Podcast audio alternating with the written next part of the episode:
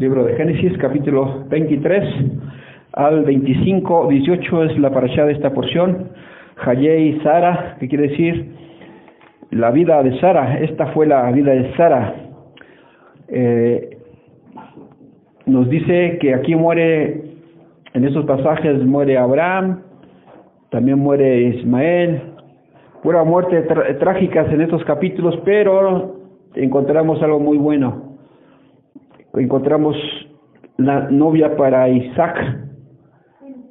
Génesis capítulo 23. Y nos habla que esta novia tiene que tener ciertas cualidades para que pueda ser la esposa de, de Isaac. Y vamos a ver ahorita lo, el, el, el, problema que había aquí es que Abraham era un extranjero y peregrino, dice que toda su vida andaba de un lugar a otro. Si usted se da cuenta cómo viajó Abraham de un lugar a otro, no, no tenía un lugar seguro.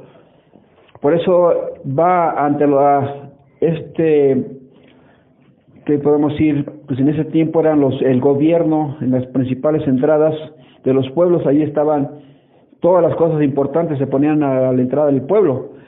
Y ahí se hacían los negocios a la entrada del pueblo, y, fue Abraham eh, con ellos, ¿verdad? Y dice aquí, en el capítulo 23, vamos a leerlo, dice, fue la vida de Sara 127 años, entonces fueron los años de la vida de Sara. Fíjense cómo empieza esta cosa. Dice aquí la escritura que la Biblia no registra 120 años así, sino que dice que son 100 años más 20 más 7 años. Dice aquí, así fue la, como está escrito así, pero no dice 120 años, pero ya, ya nuestra idea damos cuenta que son 120 años, ¿verdad? Pues ya lo sumamos nosotros. Y dice, ¿por qué la Biblia separa a esta mujer? Es la única mujer que tiene un registro que a los 90 años concibió y dio a luz a Isaac y murió a los 137 años. Ninguna escritura más habla acerca de que tenga otra referencia. Habla de los hombres, cuántos años murieron, cuántos pero esta es la que resalta más la vida de Sara porque ellos dijeron, este es una mujer de herencia que iba a dar a luz a un pueblo especial, ¿verdad? Porque era la promesa para ellos, era estéril, no tenía hijos y además en esta ocasión no ve a su hijo casado, lo ve soltero. Y dice la Biblia que muchos no alcanzaron lo prometido. Murieron sin alcanzar lo prometido. Usted se da cuenta que hoy en día muchos han muerto con la esperanza de que va a venir el Mesías. Ya murieron y no lo vieron. Muchos no vieron que es el Mesías. Ustedes, si los, las personas que murieron vieran estas cosas, hubieran creído, pero no las vieron. Nosotros estamos viendo tiempos que ni los apóstoles tuvieron el privilegio de vivir en estos días. Y usted dice, qué bueno que no, no, no vivieron estos días porque ¿cómo estamos? Yo creo que muchas personas ya se hubieran muerto otra vez del asombro de cómo estamos viviendo, de cómo la maldad se está multiplicando, cómo las cosas están pasando, cómo estamos sufriendo y además no tenemos esperanza. Y esto es lo que más triste que nos da que la vida, cuando se acaba la vida del ser humano, es la tragedia más horrible de la humanidad. Y cuando decimos que murió Sara, eh, la humanidad perdió una mujer muy importante en la vida. ¿Quién era esta mujer? Porque a veces nos preguntamos quién era esta mujer. Dice que cuando ella, ella vivía eh, en su tienda la palabra siempre estaba estudiando la, la, Torah y compartía a las mujeres y se convertía a las mujeres. Era una socia con Abraham. Abraham le hablaba a los hombres y, y los hombres venían, dice que puso una tienda, una tienda para todos los sedientos y toda la gente iba y les daba la comida gratis. ¿Hasta dónde llegaba la generosidad de Abraham? Y sin embargo, dice Sara, nunca se quejó.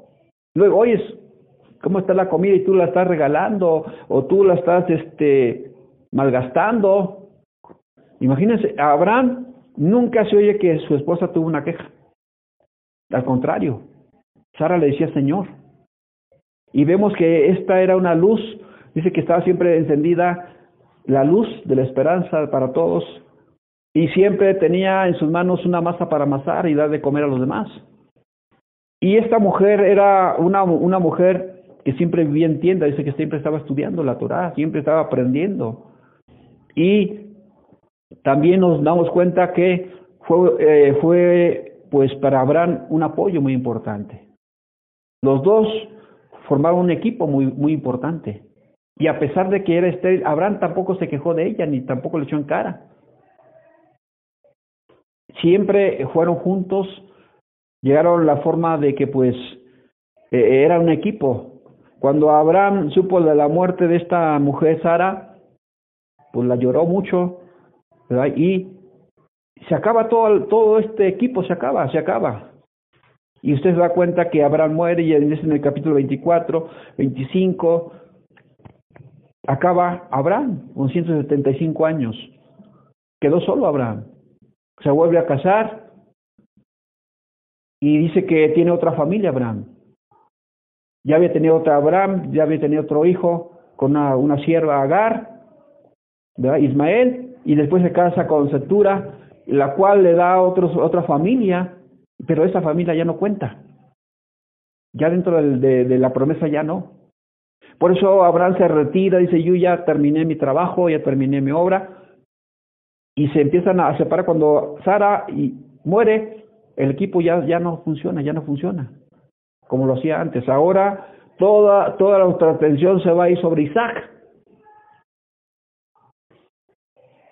¿Y qué va a pasar con esto?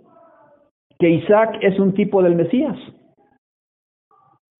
Y dice que este es el prototipo de Mesías que anda buscando una esposa.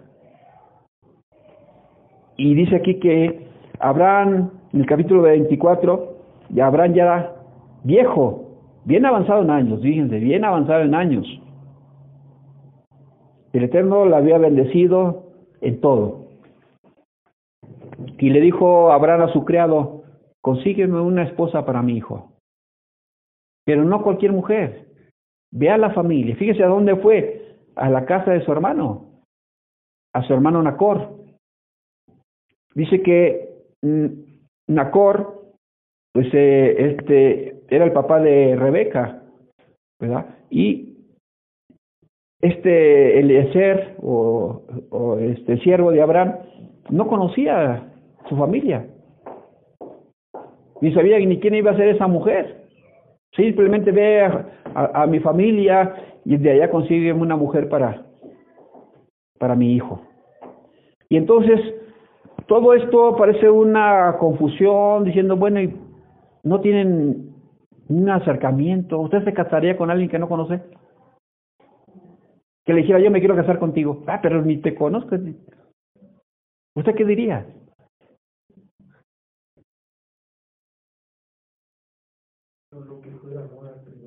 si se fuera buena a primera vista, pero sin conocerse, ya había compromiso. Y esto, esto, esto es relevante aquí porque ahora aparece la historia de Abraham solo buscando una compañera para su hijo. Y esto nos recuerda a nuestro Padre Celestial, que quiere una esposa para el hijo. Y es lo que, fíjate todo cómo va concordando con las promesas, cómo va concordando con la vida del Mesías, cómo se va ajustando la palabra para darnos la revelación perfecta. Que no necesitamos añadir más, ni quitarle más, ni quitarle menos, simplemente se va acomodando. Y vamos viendo que todo esto simplemente es un retrato del Mesías. Para que podamos entender, bueno, pues por qué la vida ahora de, de Isaac y, comienza ahora buscando una pareja. usted dice, pues parece una historia, pero no es una historia, esto no es historia nada más para contarse, es algo más. Si fuera historia, nos diría todos los detalles y todas las cosas, pero no es historia la palabra. Por eso la palabra del Eterno es la palabra de Él, la palabra viva, que no es nada más para contarse, sino para vivir, porque esto es el manual para poder nosotros transformar nuestra vida y nuestro carácter. Ahora vamos a encontrar cuál, es la, la oración que hace el siervo. Porque puede decir, bueno, usted ve a una persona ricachona, millonaria, no sé qué tanto, que tenga tantas cosas, y dice, mi hijo quiere, quiere tener una, una heredera, una mujer. ¿Quién se quiere casar con mi hijo? Miren, tengo tantas riquezas. Saldrían así, que se quieran casar. Dice que en el tiempo de, de Abraham, ¿sabía la fama de Abraham? Tenía una tienda ahí muy grande que era bien bendecida, muy rico, millonario. Todos sabían la, la, la, la fama de Abraham. Cómo era generoso. Y, y dice que va este siervo. Miren, vamos a ver el 24, vamos a leerlo para que ustedes vayan viendo los detalles. Dice que, versículo 2, y Abraham dijo a su criado, el más viejo también, el fiel de la casa, que él pensaba que su hijo iba a, a, ser el heredero, pero no, el Hijo del Eterno, de tu lomo va a salir. ¿Qué dice el versículo 2? 24, 2. Y dijo Abraham, ¿qué dice? ¿Eh? Dijo Abraham a lo suyo, el más viejo de su casa, que era el que gobernaba en todo lo que tenía una de mano debajo de mi mano. Bueno, era su administrador. Todo lo que tenía, ese lo administraba. Era fiel este siervo. Y ahora le dice a Abraham, versículo 3. ¿Qué dice? Ajá. De los cielos, Dios de la tierra, que no tomarás para hijo mujer de las chicas de los cananeos, entre los cuales yo habito. Ok. Dice, él, él le dio una recomendación, no vayas a la tierra de Canaán. ¿Por qué no quiso ir que vayan a la tierra de Canaán? Dicen las personas que es difícil cambiar el carácter de una costumbre mala. Es muy difícil cambiar la costumbre de, una de un carácter de unas personas malas. Es muy difícil. Cuando las personas no quieren cambiar por nada, ni aunque llueve, vean milagros, no pueden cambiar porque son malas. Por eso los de Canaán eran malos, eran maldecidos. Acuérdense que fue Canaán maldecido por Noé tenían una maldición. No se arrepintieron, por eso el Eterno tuvo que terminarlo, porque esa, esa tierra de Canaán, esos habitantes de Canaán eran malos. Y dicen, es más difícil para una persona cambiar el carácter. Por eso tuvo que ir a la tierra de su parentela a buscar gente más sencilla, más amables. Cuando una persona es amable, mire, va a pasar los 40 años y vas a ser más generosa. Cuando esto no sucede a los 40 años, la gente jamás va a cambiar. Qué tremendo. Por eso, este hombre, ahorita vamos a ver la, la, oración que hace, la oración que está buscando. Porque si una congregación no es generosa, o sea, sus mismos miembros son generosos, no sirven. Qué tremendo. Que cuando esta generación no da un servicio más allá de lo normal, no sirve sigue siendo otra religión más o un grupo más. Por eso eh, en esta mujer vamos a encontrar la congregación, cómo debe ser, cuáles la las cualidades que tiene que tener la congregación o el pueblo de Israel. ¿Cómo debe de ser? Entonces, vamos al, versículo 5, 4, vamos al 4. Sino que irás a mi tierra, mi parentela, mujer para hijo y el criado le respondió, quizá la mujer que... No querrá venir en pos de mí esta tierra, volveré pues a la tierra de donde saliste. ¿Qué dice? ¿Y Abraham? Y dijo, vuélvate que no vuelvas a mi hijo allá. Ok. Y el Eterno entonces dice aquí que Abraham le dijo, no vas a llevar a mi hijo para allá. Si la mujer no va a querer, tú estás libre de tu compromiso. Entonces, nosotros nos damos cuenta cómo tiene que ser esta mujer. Cuando la congregación se le hace un llamado, tiene que ir, no el Señor. Por eso el Señor dice, ven y sígueme. Yo no te voy a seguir. Tú me tienes que seguir. ¿Se acuerdan cuando andaban los discípulos eh, en las redes y todo estaban, dice, con sus papás? ¿Qué le dijo el Mesías? Sígueme. Y en instantes dejaron sus redes. Otros estaban trabajando con sus papás y lo dejaron. Porque nosotros tenemos que seguirlo. No Él nos va a seguir. Y Abraham está diciendo cómo va a ser, cómo es el, carácter del Mesías. Si tú no lo sigues, Él no te va a seguir. Porque tú no lo puedes guiar, Él te va a guiar a ti. Nosotros queremos que aquí que se vaya el Señor, no se puede ir por el Señor. Señor, pero mira esto. No podemos decirle a Él, Él ve, no es ciego tampoco. Él ve. Pero nosotros somos las personas que estamos equivocados. Queremos mandarlo cuando realmente nosotros tenemos que obedecer. Dice que Sara le llamó Señor. Imagínense, ¿cómo le decimos a nosotros al Mesías? Señor. Por eso vea, no estamos violando la ley, no estamos violando la Torah, estamos cumpliéndola y llevándola a cabo como la revelación nos dice. Entonces, esto se nos va a revelar todo el Mesías ¿Cómo va a ser el carácter de la mujer? Ahorita vamos a ver cómo va a ser el carácter de la mujer, de la congregación, de cada uno de nosotros, cómo tiene que ser ese carácter. Versículo 7 del Génesis 24, ¿qué dice? Dios de los cielos que me tomó de la casa de mi padre y de la tierra de mi parentela y me habló y me juró diciendo, a tu descendencia daré esta tierra. Ajá. Y enviará su ángel delante de ti, y tú traerás de allá mujer para mi hijo. Ok. Dice que él manda decir dónde tiene que ser la mujer, de dónde tiene que ser. No de cualquier lugar. Tiene que ser una persona que ha cambiado, que ha madurado, a pesar de que es una jovencita, Rebeca, no conoce, ¿verdad? Ahorita hay algo impor, este, muy impactante, más bien, no imposible, sino que vamos a decir, versículo 9, dice en el juramento entre ambos. ¿Qué dice? Versículo 9, no lo pierdan por favor que estamos ahí. ¿Qué dice?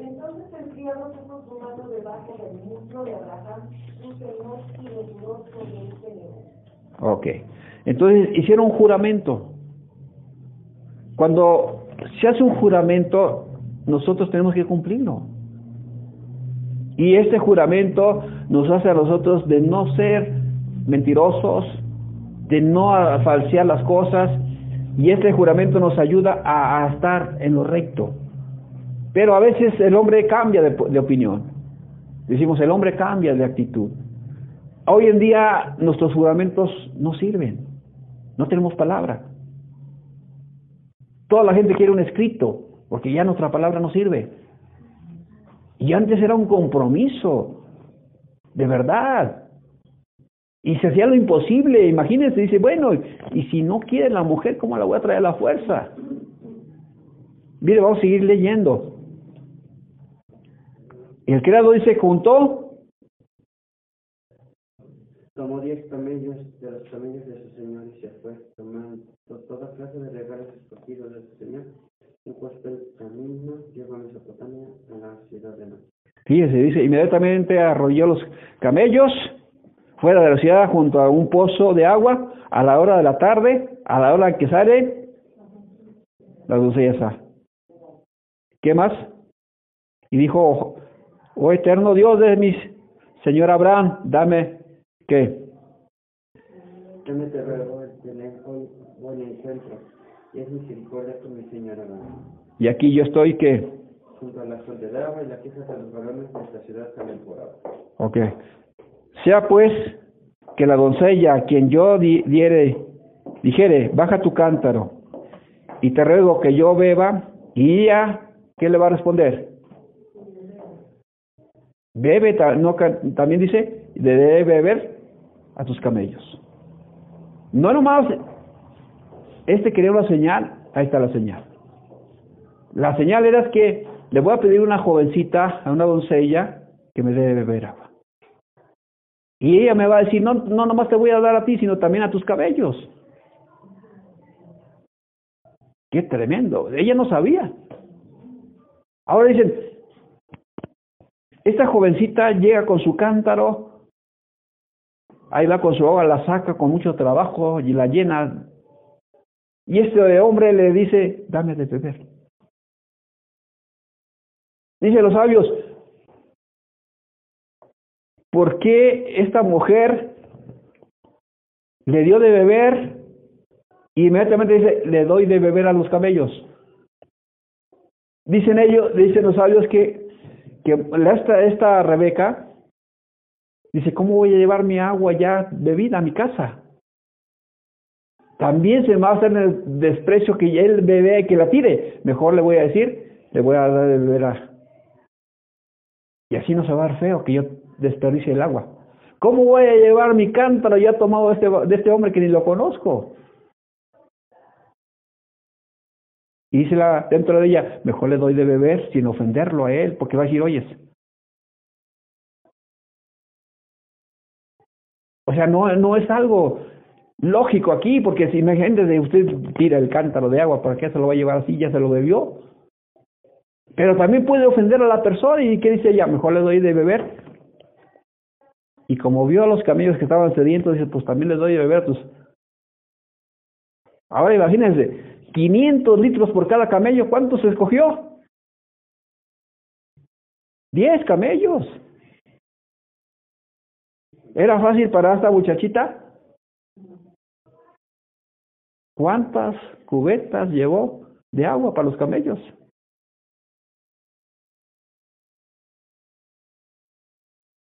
¿Cinco mil litros? ¿No? ¿Cuántos son? ¿Sí? ¿Cinco mil? Litros de agua. ¿Usted lo haría?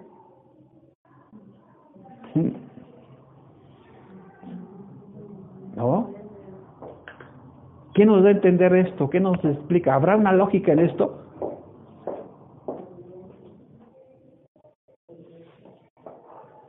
¿Qué tan misericordiosos somos nosotros? ¿Qué tan bondadosos somos nosotros?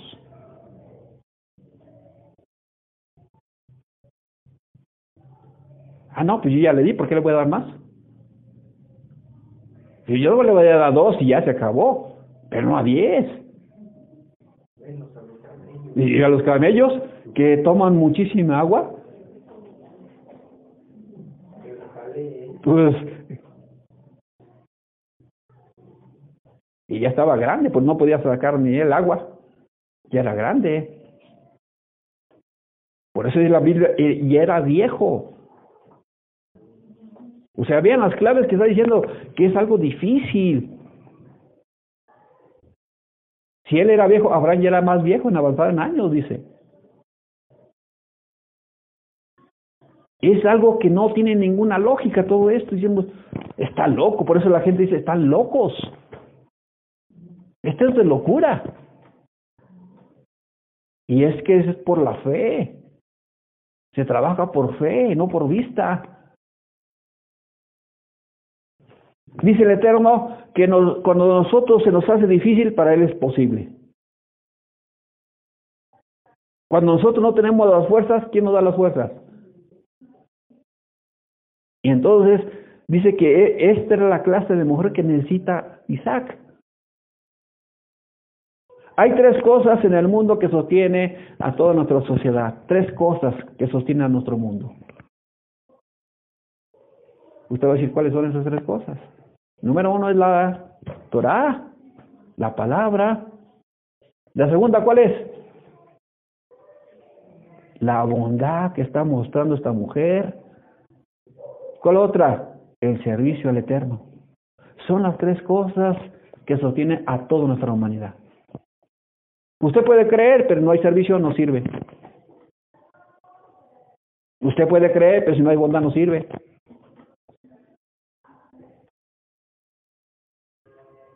Entonces tiene que haber este conjunto en cada uno de nosotros. Tiene que haber nosotros la palabra, tiene que haber servicio y tiene que haber bondad. Porque si no, no funciona. Y por eso dice, usted va avanzando de aquí a de 10 años, tiene bondad.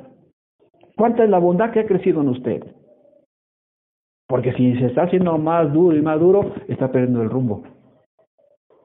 Se está alejando más y más de un Dios misericordioso, de un Dios de amor, de un Dios de bondad.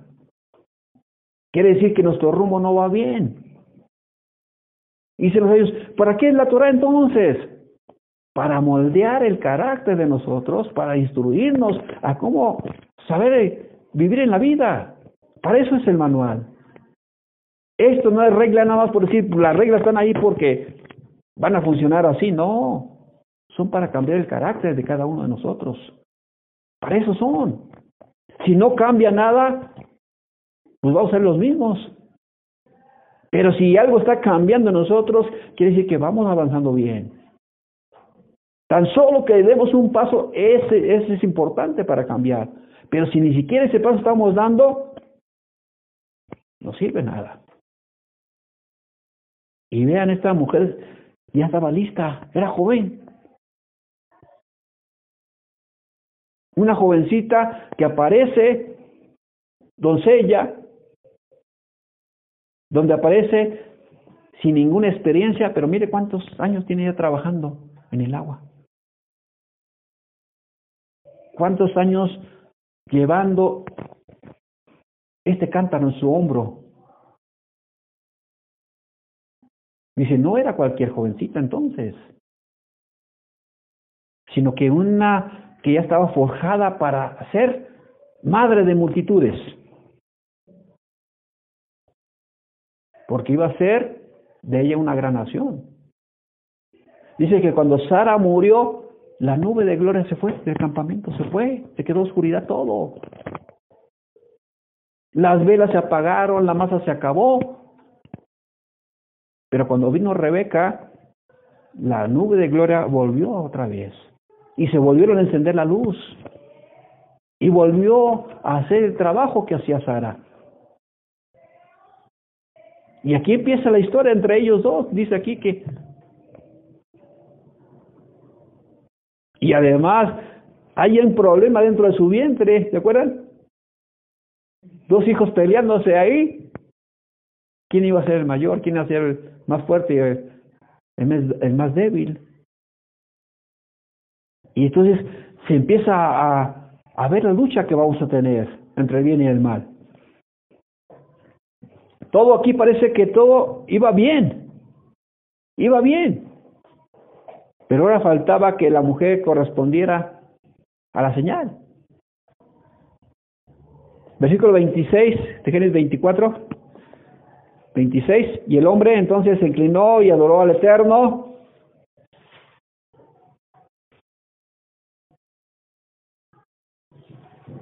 ¿Qué dice?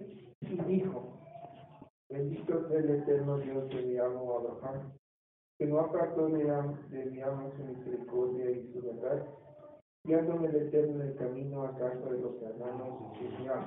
Y la doncella corrió y la doncella corrió e hizo saber en casa de su madre estas cosas. Ajá, ¿qué dice? Y Rebeca tenía un hermano que se llamaba Labán, el cual corrió afuera hacia el hombre a la fuente. Sí, estaba allá afuera. Ya fue la muchacha a dar el aviso. ¿Y fue quién?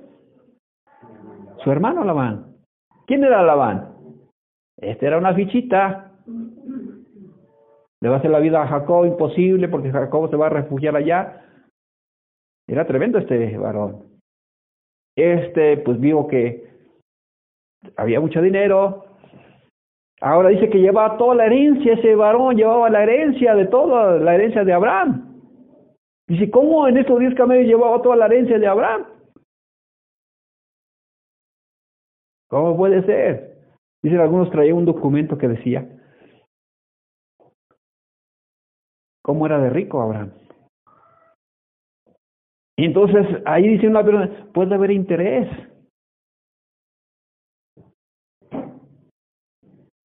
Diciendo, si alguien está buscando una, un ricachón, buscando pareja para su hijo, y le voy a dar tal herencia, tal papá por darme a su hija para mi hijo, dice, ¿cuántos o cuántas candidatas nos saldrían? Hoy en día usted ve al interés nada más por el dinero.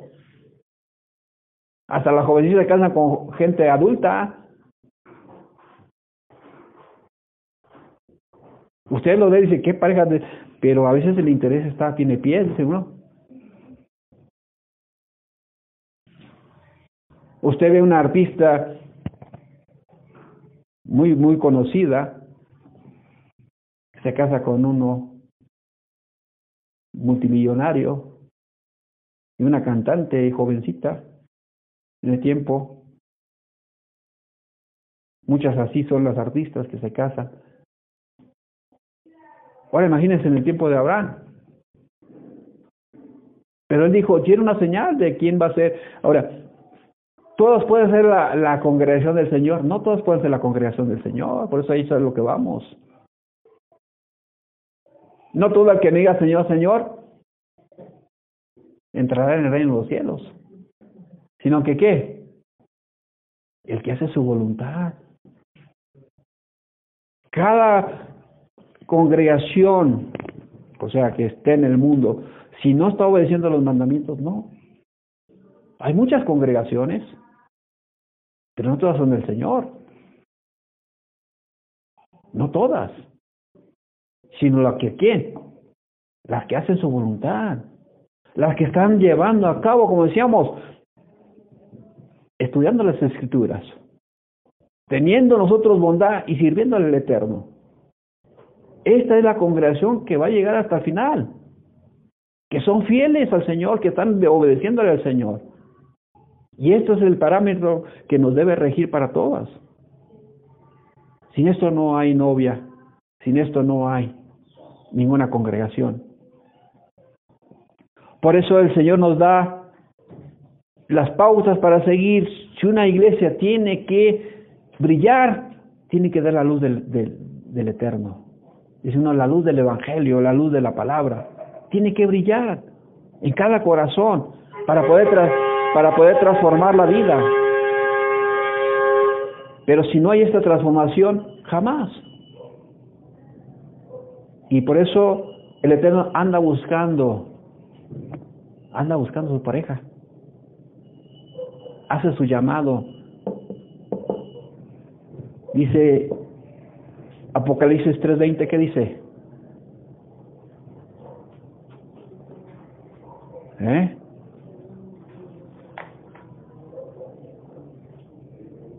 Fuerte, a ver, escuche, fuerte por favor, ¿ya lo tiene? Y aquí yo estoy si alguno oye mi voz, y abre la puerta, entraré él. Y él conmigo. Si alguno oye mi voz, entraré a él, cenaré con él y él conmigo. Anda buscando a su novia. El Eterno anda buscando a alguien para transmitir su amor a Él, para transmitir su bondad y que pueda obedecer sus mandamientos. Y nosotros podemos amar su palabra. Esto es lo que nos da a nosotros esta puerta abierta para toda aquella. Mientras tenga ahorita vida. Cuando se acabó, ya no hay más. Pasamos a otra etapa donde ya no sabemos nada, dice, ya. Si los muertos están allí descansando para la resurrección y vida eterna, a otros para juicio, pero mientras los vivos estamos aquí, se nos está dando la puerta de entrar por su casa, entrar por esa puerta que es el Mesías. Que el Eterno nos ayude y nos dé a nosotros la luz para entrar. Que podamos cambiar. Si no tiene usted bondad, cambie. Cambie su corazón para que tenga bondad. Cambie su corazón para que pueda tener esa generosidad y esa bondad. Yo le sugiero que hagamos una oración delante del Eterno para poder cambiar y amar sus mandamientos y servirle a Él con todo el corazón. ¿Sí? Dice la Escritura que el fin de todo es teme al Eterno y que guarda sus mandamientos. Es todo el temor al Eterno y guarda sus mandamientos. Eso es todo lo que tenemos que hacer, amar sus mandamientos. Vamos a orar que el Eterno nos ayude y que podamos cambiar nuestra actitud. Un paso, pero muy valioso, que seamos bondadosos y bondadosas. Amén. Padre, te damos gracias porque eres bueno y misericordioso. Ayúdanos Ayúdanos a cambiar. Ayúdanos, Padre, para que nuestra vida cambie. Que no seamos nosotros secos, sino amorosos y que podamos oír tu voz para poder cambiar y amar tus mandamientos y servirte a ti con todo nuestro corazón. Padre, que cada día tu palabra haga efecto en nuestro corazón. Ayúdanos, ayúdanos para que el mundo venga hacia ti, venga a tomar de esas aguas que son aguas de vida eterna, que fluyan en el corazón de cada uno de nosotros para poder transmitir esta agua a los sedientos. Y también te damos gracias, Padre, por tu amor y misericordia en el nombre de Yeshua HaMashiach. Amén, amén, amén, amén, amén.